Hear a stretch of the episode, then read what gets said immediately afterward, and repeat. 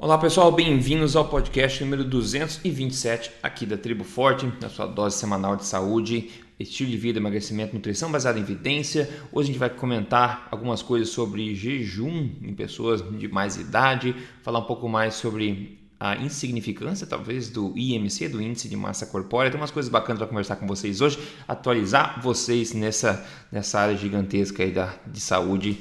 E é isso, doutor Souto, bem-vindo a esse podcast hoje, como é que tá? Tudo bem, Rodrigo? Bom dia, bom dia aos ouvintes. É isso, pessoal, vamos lá, podcast 227, vamos falar de jejum intermitente. Faz um tempo que a gente não fala sobre isso, a gente já falou muitas vezes sobre isso, mas saiu um novo ensaio clínico randomizado aí de seis semanas, que foi com 45 mulheres, né, com mais de 60 anos, 60 anos ou mais, e elas participaram de uma intervenção, enfim, de jejum intermitente, como falei, onde elas não comeriam nada por 16 horas, né, seriam das 8 da noite até ao meio-dia. Então eles pulariam o café da manhã com um protocolo de 16 horas de jejum.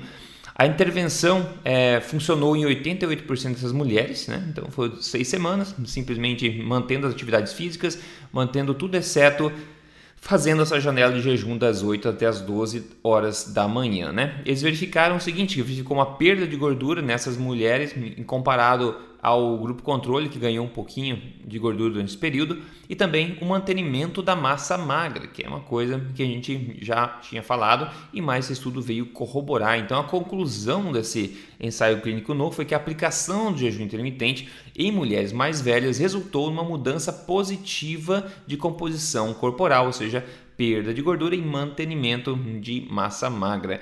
Eles dizem também que a aderência a esse tipo de intervenção é superior a outras dietas normais. Então, nenhuma, digamos assim, novidade. Ah, uma novidade, digamos assim, uma coisa que é menos comum esse estudo em mulheres mais de mais idade, 60 anos ou mais, e a gente verificou os mesmos resultados que a gente vê em outros estudos semelhantes, onde as pessoas tendem a perder gordura e manter massa magra a fazer um jejum intermitente de forma correta, né, sem exagero, que é basicamente quebra aquele mito que as pessoas acham que você vai né, se catabolizar inteiro ao fazer, ficar pular uma refeição, por exemplo, né? perder massa magra, perder um monte de coisa, né? Então, esse se junta mais uma parruda base aí de evidências mostrando que esse não é o caso e que é mais fácil aderência do que comer pouco em todas as refeições e a intervenção funcionou em 88% das mulheres, que é bastante também. Então, torcedor, é mais uma, digamos, uma gota aí nessa nessa grande banheira de literatura sobre jejum intermitente que vem corroborar os mesmos resultados, né? É, como você salientou, é interessante porque, uh, sim, de certa forma é mais do mesmo, mas é numa situação, uma demografia diferente, né? Mulheres mais velhas, né? Porque uh, mulheres mais velhas, bom, a gente sabe, elas estão na menopausa, elas têm uma dificuldade maior com a composição corporal e é uma idade, é uma faixa etária em que a perda de massa magra é, é mais comum, né? Então, mostrando que, mais uma vez, aquilo que se alega, porque a gente ouve as pessoas dizerem isso, profissionais de saúde, que você não deveria fazer esse intervalo, que você, pelo contrário, deve comer de três em três horas, caso contrário, o corpo vai entrar numa espécie de modo de economia de energia e você, ao invés de perder peso, vai engordar, mas você vai perder massa magra, e, e, e é uma espécie de negação repetida da realidade, né? porque os estudos se acumulam e eles simplesmente não mostram isso. E como eu costumo dizer, já falei várias vezes aqui, me parece uma situação bem peculiar da nutrição. Né? Uhum. Que na, nas outras áreas da saúde, da medicina, da ciência como um todo, uh, bom, existe uma crença aí se faz um experimento e aquele experimento uh, valida a crença, ok. Aquele experimento, experimento não válido ou contradiz a crença, a crença muda, né? Na nutrição, não. Na nutrição passa 30, 40 anos as pessoas continuam repetindo a mesma coisa, uh, muito embora os experimentos mostrem o contrário. Né? Então, essa é a primeira, primeira coisa interessante. A segunda coisa interessante que eles salientam é essa questão da, da adesão né? Porque, veja, não é, nós não estamos tratando aqui de, de, um, de um jejum uh, forçado, um jejum de 24, 36 horas, nós estamos tratando simplesmente de encolher a, a janela de alimentação e a gente já consegue observar benefícios. E, uh, se não me engano, Rodrigo, é, foi a única intervenção, eles não mudaram nada, não, não, não. cortaram calorias voluntariamente, nada disso, né? Não, isso. E por fim, onde é que fica aquela história de que o café da manhã é a refeição mais importante do dia? Fica no não é justamente Kellogg, essa, né? não é justamente essa refeição que eles estão é, pulando nesse exato, estudo. Exato. Né? Então, mais uma vez, volto àquele assunto. Por que será que na nutrição se diz tanta coisa que tem embasamento zero em evidência e, e ninguém ninguém não, porque tem aqui, por exemplo, o nosso podcast, mas poucas pessoas gritam para mostrar que o rei está nu né? Uhum. Dizer, olha só, isso que vocês estão dizendo não é baseado em evidência, porque tem inúmeros estudos que mostram o, o oposto. Uh, eu sempre digo para os pacientes em consulta que a, a, o jejum ele não é, não é o principal, o jejum é uma ferramenta. E que eu, eu, eu realmente acho que o principal é mudar a qualidade da, da alimentação. Tem pessoas que têm uma dificuldade maior, uma certa resistência, talvez até psicológica, uh, ao jejum. Eu acho que elas não precisam se se açoitar, sabe, se diminuir, porque afinal alguém na rede social posta que está 48 horas sem comer é. e ela com 16 horas já fica com fome, né? Uh, então, tá bem, se você não, não tem facilidade com jejum, foque na qualidade dos alimentos. Mas que é uma ferramenta uh, interessante, sem dúvida. E, e eu gosto de pensar numa alimentação adequada, na alimentação forte, na estratégia low carb, na cetogênica, por que não? Como uh, estratégias alimentares que reduzem o seu apetite espontaneamente. Uhum, uhum. Né?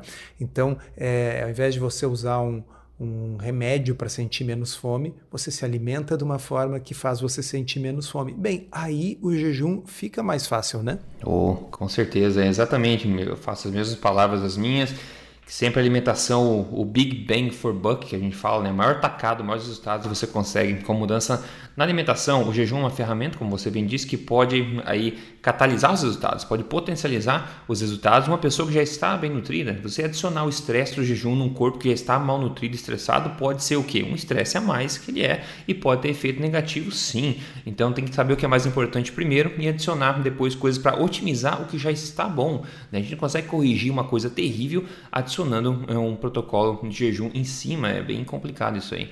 Então é bacana, mas é uma ferramenta aí que de fato tem muita evidência por trás. Veja. É, e, e, não, e, e, e para corroborar o que você disse, eu, eu tento pensar assim, qual foi a vez que eu li algum estudo sobre jejum intermitente que não tivesse bons desfechos. Eu não me lembro. Eu, todo estudo que eu vi sobre jejum intermitente tem bons desfechos. No máximo, o que, que acontece? O resultado é semelhante ao do outro braço que fez restrição calórica simples. Né? Mas assim, o jejum pior ele nunca aparece. Ele sempre aparece com desfechos bons que são ou melhores do que o braço de comparação, ou pelo menos tão bons quanto o braço de comparação. Então, quer dizer, uh, deveria ser uma coisa que o profissional de nutrição saísse da faculdade advogando como uma das ferramentas úteis, né? Não falando contra.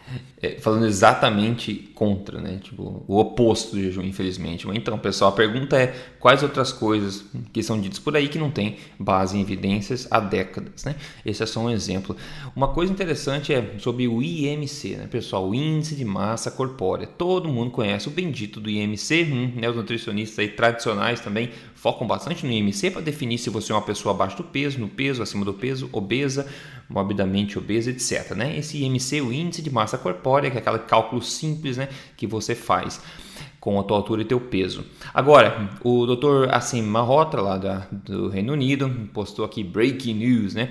Falando que o índice de massa corpórea é tanto é, não científico quanto racista, né? Andando nessa onda de racismo que está acontecendo hoje em dia, né?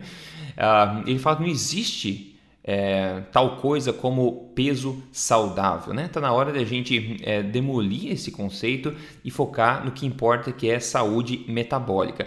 E tem muita verdade por trás disso. Todo mundo que sabe de nutrição baseada em evidência sabe que o IMC é um é um guia muito, muito assim é, né, estimado, não é uma coisa precisa de forma alguma. E de fato a gente sabe que tem pessoas magras, né, com peso correto, digamos assim, que estão aí com doenças metabólicas gravíssimas, perto a, ter um infarto, por exemplo, e pessoas que são mais, uh, que estão acima do peso, bastante acima do peso até, e que estão com uma saúde corrente metabólica, uma, né, corrente, é, atualmente uma saúde metabólica ok. Então o peso não quer dizer muito, o que mais importa de fato é a saúde metabólica. Ele vem colocando esse estudo novo que ele publicou no The Physician aqui no jornal, onde ele basicamente sumarizou né, é, esses marcadores metabólicos como muito mais importante do que o IMC, que segundo ele é não científico e também racista. Né? Então esses pontos principais, a gente já falou aqui antes, que marcadores de saúde metabólica boa, que ele fala pressão sanguínea, né? essa histórica menos 120, a diastólica menos de 80, né? a hemoglobina glicada com menos de 5,7, a circunferência, né? é, a medida de circunferência de menos 102, 102 centímetros para um homem, menos 88 centímetros para a mulher. Daí tem nuances também de, de pessoas que são da sudeste asiático, são menos de 90 para homem e menos 85 para a mulher. Tem também os triglicérides aí, menos de 150 miligramas por decilitro e o HDL também mais de 40 ou 50 miligramas por decilitro, né, para homens e mulheres respectivamente. Então, ele basicamente está trazendo a atenção da gente para a saúde metabólica, que são né, preencher esses pré-requisitos, digamos assim, como algo muito mais preciso para apontar sua atual real saúde, ao invés de somente focar é, de forma grosseira no, na questão do índice de massa corpórea, ou assumir que uma pessoa que está obviamente acima do peso é uma pessoa que não está saudável, uma pessoa que está magra é uma pessoa saudável. E a gente sabe na boa, né, quando a gente anda na rua por aí, a gente vê uma pessoa magra, a gente assume sim que essa pessoa é saudável. Talvez ela tenha mais chance de estar saudável, sim, pode ser que sim, mas uma coisa não significa a outra. Eu acho que nesse tempo atual também de apocalipse, né, doutor Soto, eu acho que a saúde metabólica, em termos de, de defesa da nossa imunidade e tudo mais, é muito mais importante. Se a gente utilizar esses marcadores como guia e não somente o espelho como guia, digamos assim, eu acho que a gente pode ter talvez mais aproximado aí das nossas reais chances de, de combater o, qualquer ameaça nesse mundo aí, né? Oh, com certeza. Uh, Para situar o pessoal que pode estar tá estranhando essa afirmação do Malhotra sobre racismo, é que ele é de origem étnica indiana, os pais dele nasceram na Índia. É, existe uma comunidade indiana muito grande radicada no, no Reino Unido e especificamente os indivíduos que vêm do Sudeste Asiático, incluindo então uh, a, a, região do, do subcontinente indiano, né? Uh, esse pessoal eles tendem a desenvolver uh, sino metabólico e diabetes, mesmo com índice de massa corporal que seria considerado normal para os ocidentais, vamos dizer assim. Uhum. Então, inclusive, existe, assim como ele deu uh, números diferentes de circunferência abdominal para a população em geral e para as populações de origem uh, uh, do, do sudeste asiático, né? existe também uma modificação do IMC. Então, o IMC normal a gente diz que é até 25, mas para essas populações seria até 23. Uh, na verdade, eu concordo com ele. É uma, é uma medida grosseira, uh, porque o, o, o que, que acontece? Nós podemos ter o IMC falseado por bastante massa magra. Né? Uhum. Né? Então, se você é um indivíduo que pratica uh, bastante musculação e tem bastante massa magra, o, o músculo pesa. Né? E, e, às vezes a gente vai ter um IMC que está no nível do sobrepeso. Para mim, fica como sobrepeso, por exemplo. É, entendeu? E, e na verdade, uh, aquilo é um indicador de boa saúde metabólica. Ter mais massa magra é, é, uma coisa boa. E o inverso acontece. Tem pessoas com muita sarcopenia. Sarcopenia significa falta de músculo. Né? Então, uh, o, o, indivíduo tem baixo peso, ele está dentro do, do, do, do, IMC normal, mas tem pouca massa magra, e esses indivíduos às vezes têm gordura visceral, e se você for ver, eles têm alterações metabólicas que você esperaria encontrar em alguém com, com sobrepeso. O, o Ted Neyman, ele gosta muito de uma métrica que eu acho bem mais útil do que IMC e que também não precisa tecnologia nenhuma, não precisa laboratório, só precisa uma fita métrica, né? que é o índice cintura-altura. Né? Então, cintura dividido por altura deve dar men uh, menos que 0,5. Né? Uhum. Se está dando mais do que 0,5, é um indicador de que você tem muita circunferência abdominal para a sua altura. Né? Ou como a gente costuma brincar, o problema dessas pessoas é que está faltando altura. Está faltando altura. é.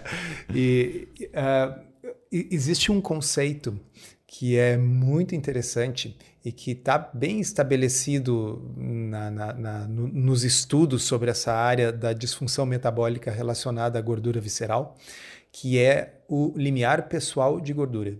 Né? O que é o limiar pessoal de gordura? É o quanto que você pode engordar antes de você começar a adoecer.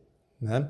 Então, todos nós temos um limiar pessoal de gordura que, uh, se nós chegarmos naquele ponto, a gente vai desenvolver a síndrome metabólica, gordura no fígado e, no final, diabetes. Né?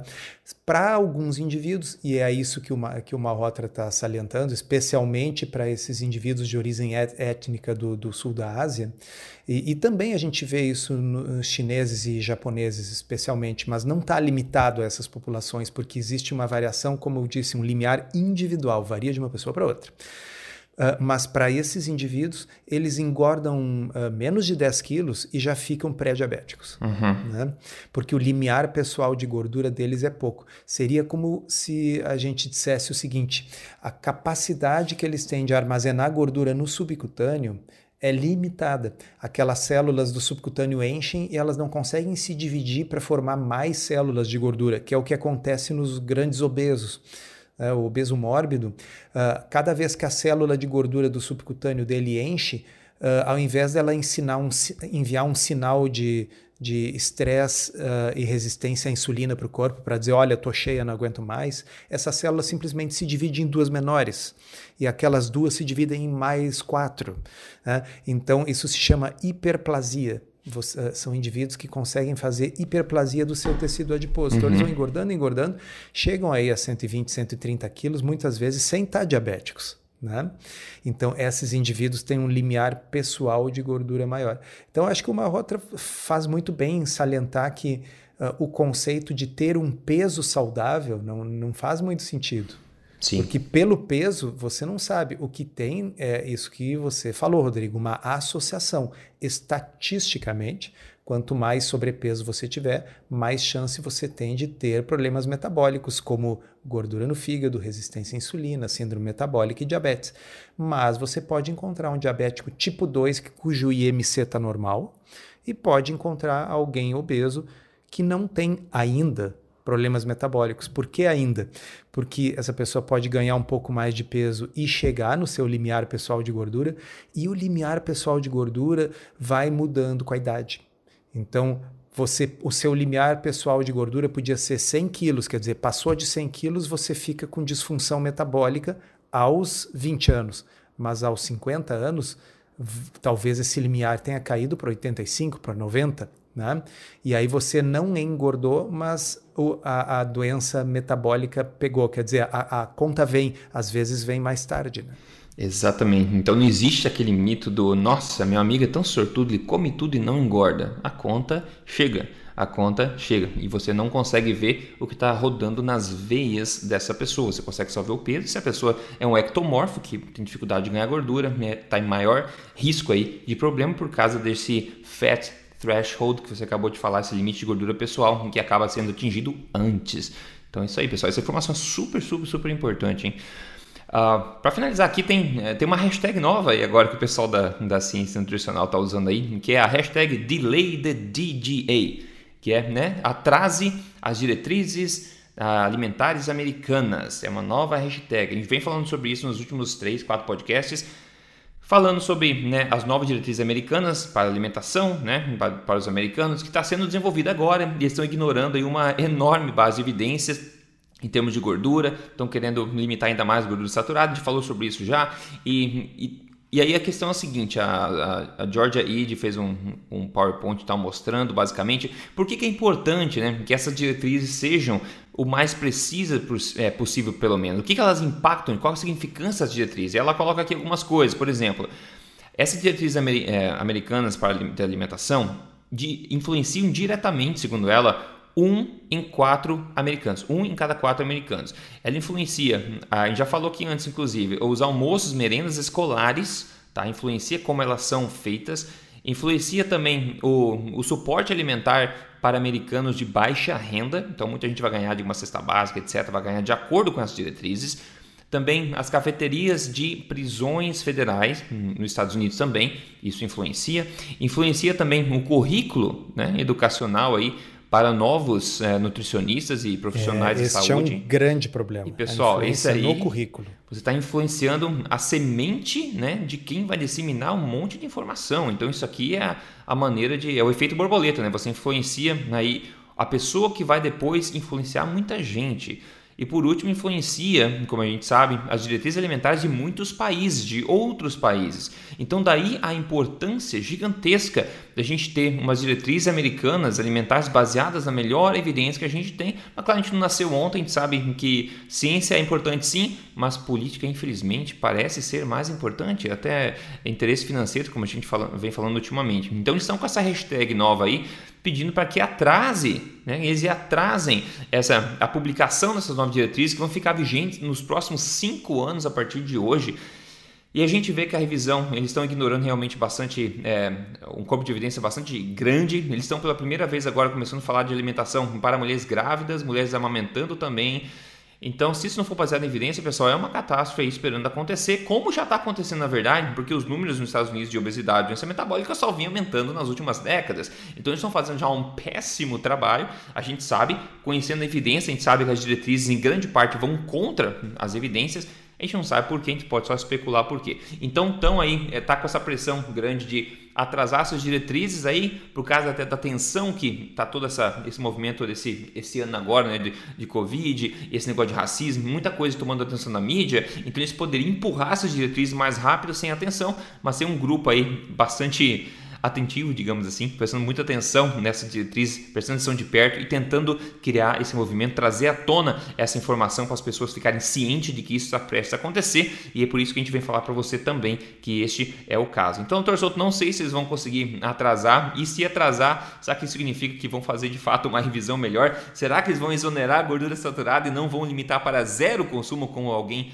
das, do comitê sugeriu? Eu acho muito difícil que isso aconteça e é por isso que a gente tende a sugerir para as pessoas fazerem as próprias pesquisas. A saúde de cada um é de cada um e se a gente esperar o governo dizer para a gente o que é bom para a gente, a gente está frito em óleo vegetal, né? é, não vai acontecer. Eles estão marcando posição, né? Deixando claro que, que essas diretrizes vão nascer uh, natimortas, né? Que elas, do ponto de vista científico, elas são uh, basicamente rei, o que uma reiteração das mesmas coisas que foram faladas cinco anos atrás. Uma coisa interessante, eu acho que nós comentamos bastante tempo atrás aqui no podcast, porque já deve fazer talvez uns dois anos, mas saiu um ensaio clínico randomizado comparando as diretrizes norte-americanas com a dieta padrão do norte-americano. Tá? Então, uh, primeiro, antes de eu dar o resultado, comentar para vocês assim, olha só, quando a gente pega e compara uma dieta low carb com a dieta padrão do norte-americano, nossa, nós temos emagrecimento, melhora metabólica, redução de gordura no fígado, um monte de coisas. Quando você compara uma dieta mediterrânea com a dieta padrão americana, você vê uma série de melhoras.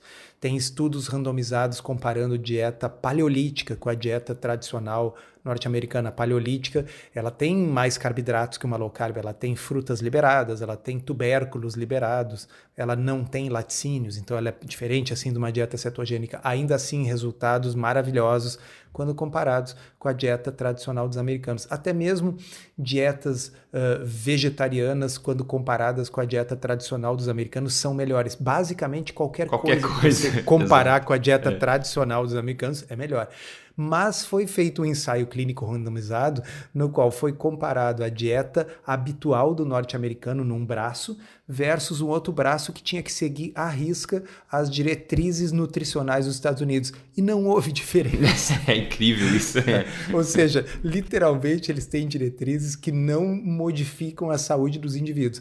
Para eu não mentir dizer que não houve diferença, parece que houve um pouquinho de diminuição da pressão arterial sistólica no grupo que seguiu as diretrizes, que comem menos sal. Né? Então, assim, Uh, não que o sal faça tanta diferença assim, é que numa dieta cheia de açúcar e grãos, que você come muito carboidrato, o corpo retém muito sal. E aí, ao invés de você comer menos carboidrato, a solução dos nossos bravos inteligentes é uh, reduzir a quantidade de sal na dieta, né? É. E, então, é, é, é realmente incrível. É, como eu comentei, assim, toda dieta que você compara com a dieta padrão norte-americana mostra resultado favorável, menos a diretriz proposta pelos Estados Unidos para ser a diretriz que melhoraria a saúde dos americanos. Preciso dizer mais alguma coisa? Não.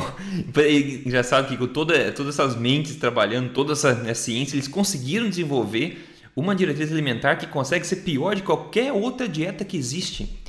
tipo, é incrível. Tem que se esforçar é, é muito. É, é, literalmente isso aí. Se você randomizasse a, a, a diretriz norte-americana, essa que o mundo todo segue, que antes era pirâmide alimentar e agora é MyPlate, versus qualquer outra coisa, né? Uh, vai ser melhor. A não ser que você, sei lá, tentasse desenhar assim, o braço de comparação vai ser só fast food e sobremesa o dia inteiro. Tira, tirando isso, né? Uh, é, é, difícil. Eu, eu fico uh, sem palavras. É, indignado, indignado realmente. Então é, é que tá a importância, pessoal, de ver o que vai ficar vigente para os próximos cinco anos, sabendo que tem gente que não tem poder de escolha né, na, na questão da merenda escolar, como a gente falou. Imagina seu filho para o colégio, ele, eles vão seguir essa bendita dieta sugerida por eles aqui, que está causando mal desgramado. Imagina o pessoal que está preso em, em prisões federais, não tem muita escolha, eles não podem fazer a própria comida, né? Pessoas de baixa renda também recebem essa alimentação. E como falei, profissionais de saúde vão receber essa instrução e vão indicar isso. Comida de hospital, por exemplo, outra coisa também que é, meu Deus do céu, até dá dor no rim só de pensar no que é servido nos hospitais. Então a situação é muito feia nesse sentido, né, pessoal? E informação tende a salvar sempre, eu acho. Pelo menos você acaba alimentando seu centro crítico e você começa a questionar as coisas e você sempre pode se dar melhor e não ficar só vítima em defesa disso tudo que está acontecendo.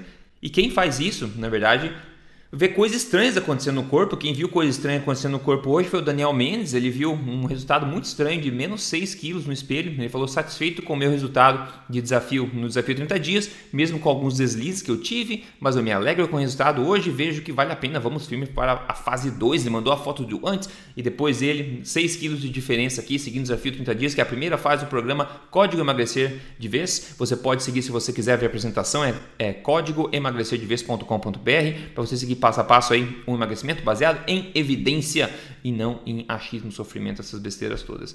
Maravilha. Doutor Souto, que que bom, agora você tá, deve estar tá prestes a preparar a sua degustação de almoço aí. O que, que você está pensando? Não pensou nada? Vai pegar o churrasquinho? Não vai? Mas dessa vez eu vou fazer um churrasquinho. Né? É, eu já, já, já tô com o carvão ali preparado para acender o fogo assim que terminarmos aqui. Né? E uh, estou na dúvida, aquela dúvida cruel. Faço o entrecô como filé, assim, na grelha, na churrasqueira, ou uma picanha? Aquele problema de classe, da classe média. problema que me deixa acordado à noite. É aquela coisa assim que, cara, é, é, é um dilema. Porque ambos estão na geladeira, né? E, assim, às vezes é bom, bom variar. Eu acho que o entrecô, o entrecô vai bem para sexta-feira. Eu acho que sim, eu acho que vai bem sim. Que maravilha, que maravilha. Eu não sei o que eu vou comer daí. Eu, ah, não, eu acho que eu vou comer carne moída, na verdade. É, carne moída, pessoal, não é uma coisa que o pessoal gosta muito. Eu adoro carne moída. Você pode escolher a carne moída mais gorda, mais magra, extra magra. Aqui eu encontro uma que é carne moída extra magra que vem da da Nova Zelândia, porque essa magra. Tem uma coisa interessante que eu falei, que não é novidade para ninguém, mas as pessoas não pensam muito nisso: a questão de carne gorda e carne magra. As duas fazem bem, a gente não tem nada contra nenhuma delas, tá? Uma tem mais gordura, a outra tem menos gordura. Agora a gente pode ver a, a diferença entre carne gorda e carne magra, como a diferença entre um alimento que contém mais valor energético e um alimento que contém menos valor energético, ao passo que ambos contêm um ótimo valor nutricional. Então, ambos vão trazer essa nutrição para você. Cabe a você escolher se você precisa de uma maior ingesta de energia, né, de acordo com o seu estilo de vida, ou uma menor ingesta de energia, e aí vai a escolha de você escolher uma carne que tem mais né, generosidade na forma de energia na, na, gordura ou menos. Então, ambos fazem bem, ambos são saborosos, a gordurosa é mais saborosa, a gente sabe, mas a grande diferença está na carga energética que a, a, a carne gorda, no caso, traz. Então, você pode escolher isso de acordo com os teus objetivos, o teu estilo de vida, etc, etc. Então, por isso que neste momento atual, como eu estou fazendo musculação em casa, etc., eu gosto de tentar aumentar a quantidade de proteína é, ingesta, ingerida por dia, então eu tento escolher a carne um pouco mais magra. E é por esse motivo aí. Então eu comi uma carne moída aí de é, gado alimentado a grama, que sempre que eu consigo achar eu compro. E no Brasil, de novo, vocês têm muita sorte, porque mais de 80% da carne é de gado de pasto. Então, maravilha. Isso que eu vou degustar aqui. Maravilha, torçou. Então nós dois vamos comer carne, só que a carne moída eu não vou fazer no, no carvão, não, vou fazer na frigideira mesmo. Bom, pessoal, é, é isso. Olha, olha só, uma, uma dica aí para quem quiser. Entrecô é um, é um corte que, como ele tem um pouco mais de gordura, ao contrário dessa carne moída, ele se presta para alguns tipos de preparo. E um deles é uma coisa que tem ganhado muita popularidade aí na casa do brasileiro, que é a air fryer. É verdade. Né? Então, se você botar um, uh, um, um, um, bife, um bife de carne magra na, na air fryer, ele fica seco, vira uma sola de sapato, não dá certo. Tá? Aí é uma situação onde tem que ter um pouco mais de gordura, até porque boa parte dessa gordura na air fryer vai acabar no fundo da panela. Né? Então, mas para ficar gostoso, né? Uh, funciona. E da mesma forma, né, grelhado ali, como eu vou fazer na, na, na churrasqueira, uh, ela, ela, fica mais gostosa, mais macia e boa parte da gordura vai alimentar o carvão, né? É verdade, é verdade. Na, assim, nada contra a gordura. Vocês nos escutam Exato. há anos e sabem que assim, né, o problema não é que a gordura vai entupir suas artérias. Né? Uh, é mais essa questão da relação proteína-energia que pode ser interessante se você está querendo perder gordura, então consumir um pouco menos de gordura. Uma relação proteína-energia maior significa que você tem mais proteína do que gordura naquele alimento, se ele for um alimento low carb, ou mais proteína do que carboidrato em alimentos não low carb. Exato, exatamente. Ah, de novo, a informação ajuda a gente sempre a guiar as melhores decisões. Pessoal, maravilha, esse foi o nosso papo de hoje. Se você quer ter acesso a uma silva de quase 600 receitas, você pode entrar no portal da Tribo Forte, é triboforte.com.br e receita é só o começo que você vê lá dentro. Entra lá, dá uma olhadinha no vídeo que pode, você pode gostar bastante. Siga a gente nas mídias sociais, siga Rodrigo Polesso em, em todo lugar no Instagram, o DR Solto no Telegram lá, ablc.org.br também. A gente está aqui é para ajudar você semana que vem de novo, seguindo essa saga de já de 227 episódios, é muita coisa coisa, mas a gente está aqui para informar você, ajudar você, guiar você também e atualizar você para você obter a melhor vida, melhor corpo, melhor saúde que você pode, com a ajuda da ciência. Obrigado, torcedor, então, pela atenção. É, se fala semana que vem. Obrigado, uma boa semana e até a próxima. Até a próxima.